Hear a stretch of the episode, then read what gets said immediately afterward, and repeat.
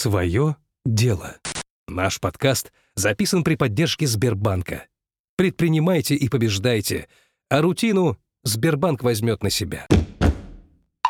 Всем привет, меня зовут Елена Крыгина, я визажист, бьюти-эксперт, бизнес-вумен. Я э, занимаюсь развитием красоты в России. У меня есть свой собственный бренд косметики, э, несколько студий красоты. Я автор книги э, «Макияж» и веду видеоблог на YouTube, где рассказываю всем, как правильно краситься, следить за собой и вдохновляю девушек на новые победы. Мои учителя. Знаете, что для меня было реально учителем? Вонючее, вшивое интернет-кафе на станции метро «Технологический институт» в окружении мужиков, которые играют в какие-то видеоигры. Это интернет. Единственная возможность тогда была учиться — это интернет. И это был тот период, когда лаптопа у каждого человека дома не было. Интернет был еще вот чуть-чуть выше уровня вот Помните, когда со звуком он так загружался?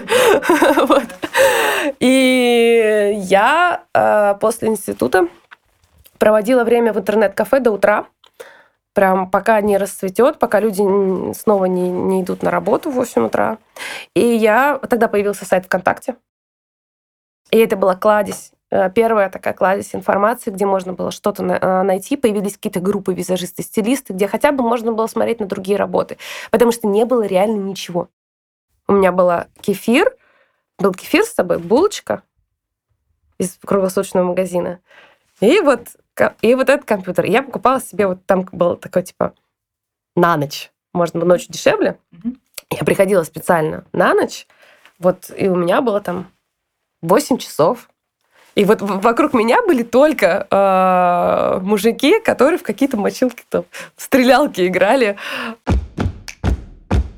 Мое продвижение.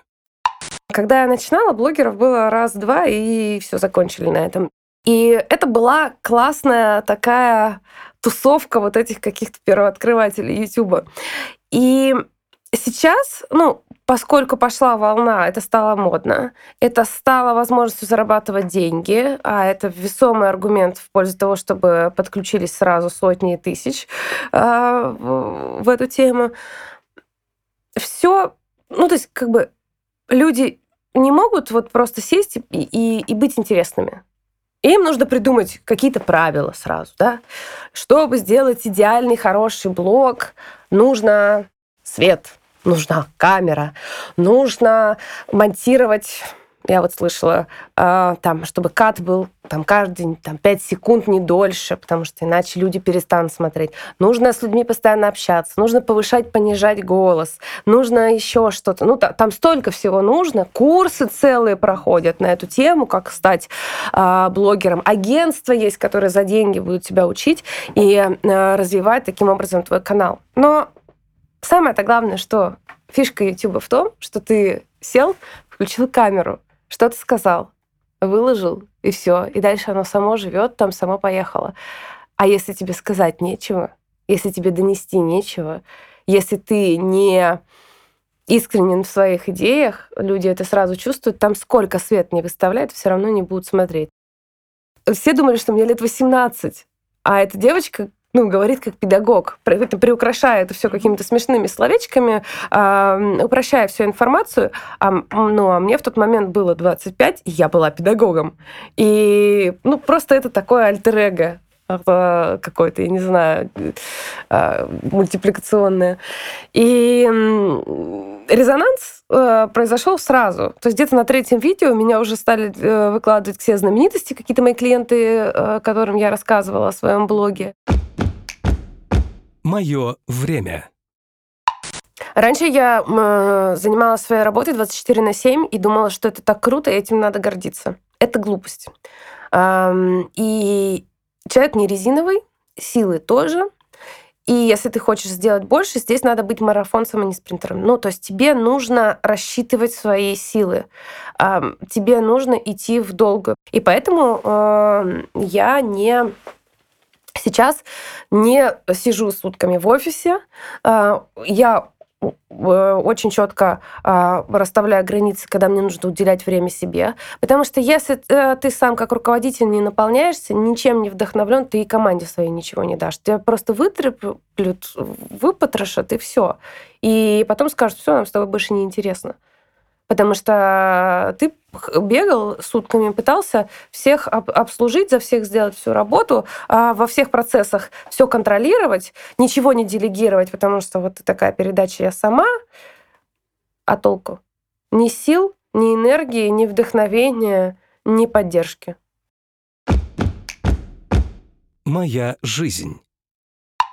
Важно иметь грандиозную стрессоустойчивость, самоиронию и вообще чувство юмора. Потому что без этого невозможно. Потому что любой вот косяк, любая проблема, даже самая маленькая, она ложится полностью лично на тебя. Когда из интернет-магазина не доходит заказ или приходит некорректным, а это человеческий фактор. Это может быть э, заказ с момента сбора у нас до конечного потребителя проходит огромное количество этапов. Его могут где-то помять, забыть, что-то с ним могло произойти. Разный фактор. Дождь пошел, намочил коробки. Но пишут мне. И пишут мне прям в личку. Сколько бы человек у тебя не работало, а недочете каждого из них будут говорить тебе. Моя команда. В сотрудниках я ценю больше всего осознанность, потому что никогда не э, будет возможности у руководителя, у э, руководителей подразделений и дальше, да, идем вниз, э, никогда не будет возможностей разжевать все, вот на молекулы разложить. Да, и очень важно понимать, в чем суть твоей задачи. И я не э, могу работать с людьми, которые работают работу. Вот они на нее ходят, чтобы работать работу которые не понимают, чем они занимаются, зачем они это делают, и как они в этом хотят преуспеть, и как они в этом хотят э, стать лучше. А проблема современной молодежи и общества заключается в том, что все почему-то очень хотят, чтобы компания их развивала. Я это отовсюду слышу. Компания не может вас развивать. Никого, никогда. Потому что если ты не хочешь развиваться, тебя не разовьет ничто.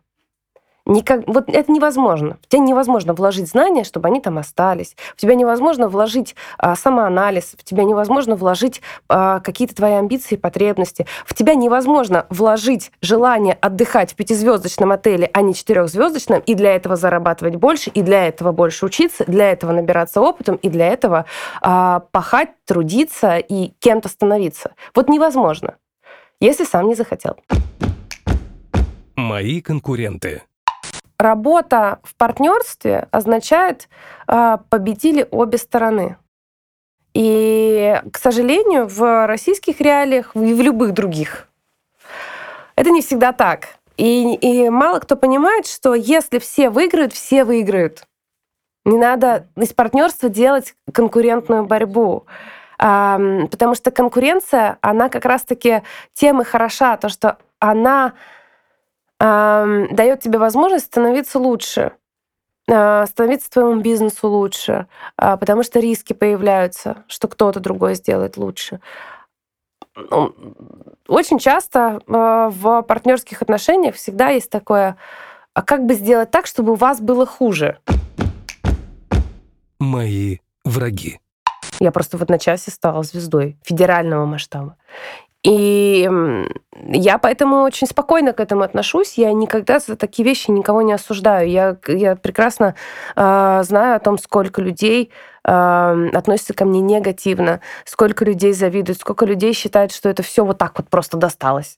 Где-то там по лотерейным билетам счастливым прошлась. Вот. И это нормально. Ну, человек так устроен, он ищет оправдания всему, он анализирует, и если не находит ответа, ищет какой-то простой путь. Мои финансы. Я, э, будучи владельцем двух салонов красоты, очень хотела бы, чтобы мне кто-нибудь пришел и рассказал, как открыть салон. Потому что, когда мы открывали э, свои студии, мы делали это настолько интуитивно, допуская какие-то просто грандиозно дорогие ошибки. А, это очень многому нас научило, потому что смета у нас там раз в пять выросла от первоначальной. И, э, конечно же, отсюда можно сделать вывод, что открывая, неважно, салон красоты, это пекарня, бусики ручной работы, важно важно, чтобы э, был э, план. Но э, доля безумия тоже надо ее оставить, потому что я знаю очень много бизнесов, которые сейчас так модно, стартапы, все дела, краудфандинговые площадки, труляля, наделали презентации, все классно, все просчитали, ничего не получилось. Почему? Потому что не уделили внимания идеи должно, не было ну, таких горящих глаз, не было безумной идеи которые, казалось бы, там невозможно реализовать. Но и в итоге, когда ты видишь, что это все сделано, да, ты убился, а, не спал сутки, ушел в минус, возможно, но ты это сделал, и дальше ты будешь это развивать, это круто. И вот а, я как раз-таки э, свои студии открывала именно таким образом, потому что мне были важны детали, а детали стоят дорого. Мои ошибки.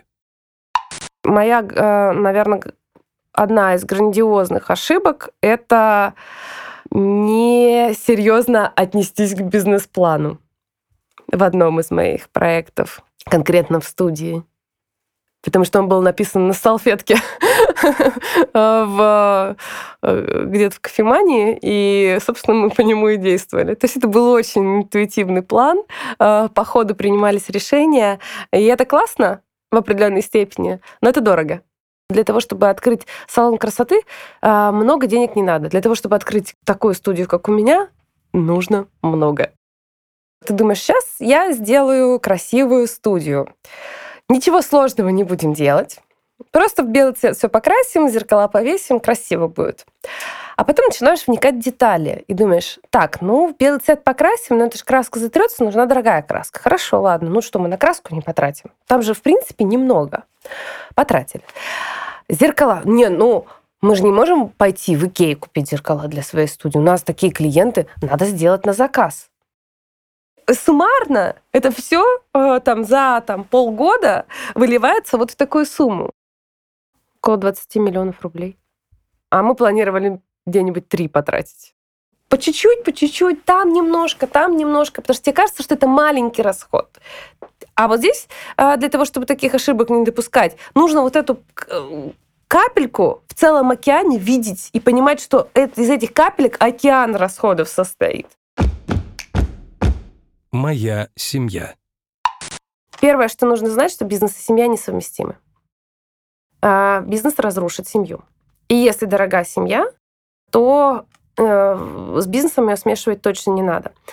А почему? Потому что э, бизнес так или иначе э, станет доминантой. Вы просто будете все время говорить о работе.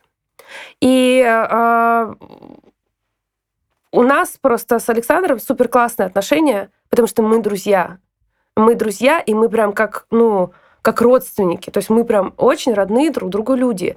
И благодаря э, осознанности каждой стороны у нас получилось эти отношения не превратить там в какие-то враждебные, не превратить их в, в негативные. Нет, мы друзья, мы семья э, априори, да, то есть и э, мы классные партнеры и мы можем круто дополнять друг друга точно так же, когда мы работали вместе. Но просто наши личные отношения, они естественным образом просто стали дружескими. Мои идеалы. Вот лечу в самолете и думаю, ну это же какое количество процессов происходит, пока я в этом самолете лечу. Вот в этой конкретно компании. Сколько людей вот сейчас в воздухе, сколько людей подключено к там, самолетам и его обслуживанию. Вот эти тележки, которые закатываются с едой, выкатываются. То есть какое количество людей поучаствовало в том, чтобы я в этом самолете, вот в этом кресле просто сидела и пила свой кофе. И это же надо все организовать. Это же надо годами отстраивать эти процессы годами делать работу над ошибками, годами прописывать свои стандарты, улучшать их. Мои печали. Я не могу а, понять, когда у человека есть задача, почему он не вникает в нее и не изучает глубоко вопрос. Почему, если человек занимается чем-то профессионально, он не хочет этим заниматься реально профессионально. Знать э, вопрос и знать свое дело настолько филигранно круто, чтобы ответить на любой вопрос. Почему человеку просто это физически неинтересно? Потому что он потом а, допускает такие глупые ошибки, за которыми э, целая цепочка других проблем выливается, и отвечают за это, и влияет это на других людей. И, а все это из-за человеческой глупости и неосознанности, потому что человек э, очень часто что-то делает и вообще не отдает себе отчет, зачем это делает, почему и что для этого нужно, чтобы сделать это хорошо. Просто делает. Я не понимаю это. Я даже не ем, чтобы просто есть. Мои советы. Я знаю очень много ребят классных, а, которые так долго думают, что в итоге ничего и не делают. А, прям вот у меня друзья даже такие есть, которые в стол складывают просто сумасшедшие крутые идеи, и пока они там что-то соберутся, они либо а, а не актуальны, либо б их уже кто-то сделал, либо с они сами перегорели, и вот из-за всех этих своих страхов а, просто побоялись сделать первый шаг. Человек в бизнесе априори рисковый человек, человек, который готов идти на риск, который готов поставить все ради дела, которым он занимается. И потому что он уверен в своей идее, потому что он понимает, что она нужна этому миру, нужна клиенту, его, э, людям, которые, с которыми он еще не знаком. Она просто вот физически этому миру нужна. Она сейчас актуальна, она рванет. Мои страхи. Единственное, чего я реально боюсь, это того, что мне в какой-то момент станет неинтересно. Людям, когда заняться нечем, начинают много думать не о том, когда у человека работы много, ему не до страхов, не до сплетен и, и даже не до блогов. Вот меня интересует только что здесь сейчас, и тот процесс, в котором я занята. Я вообще, если честно, а, держу в своей голове мысль о том, что завтра может не быть. Все выпуски подкаста ищите на свое дело.блог. Присылайте свои истории и вопросы на инфособакасвоедело.блог. Сбербанк лучший цифровой банк для малого бизнеса.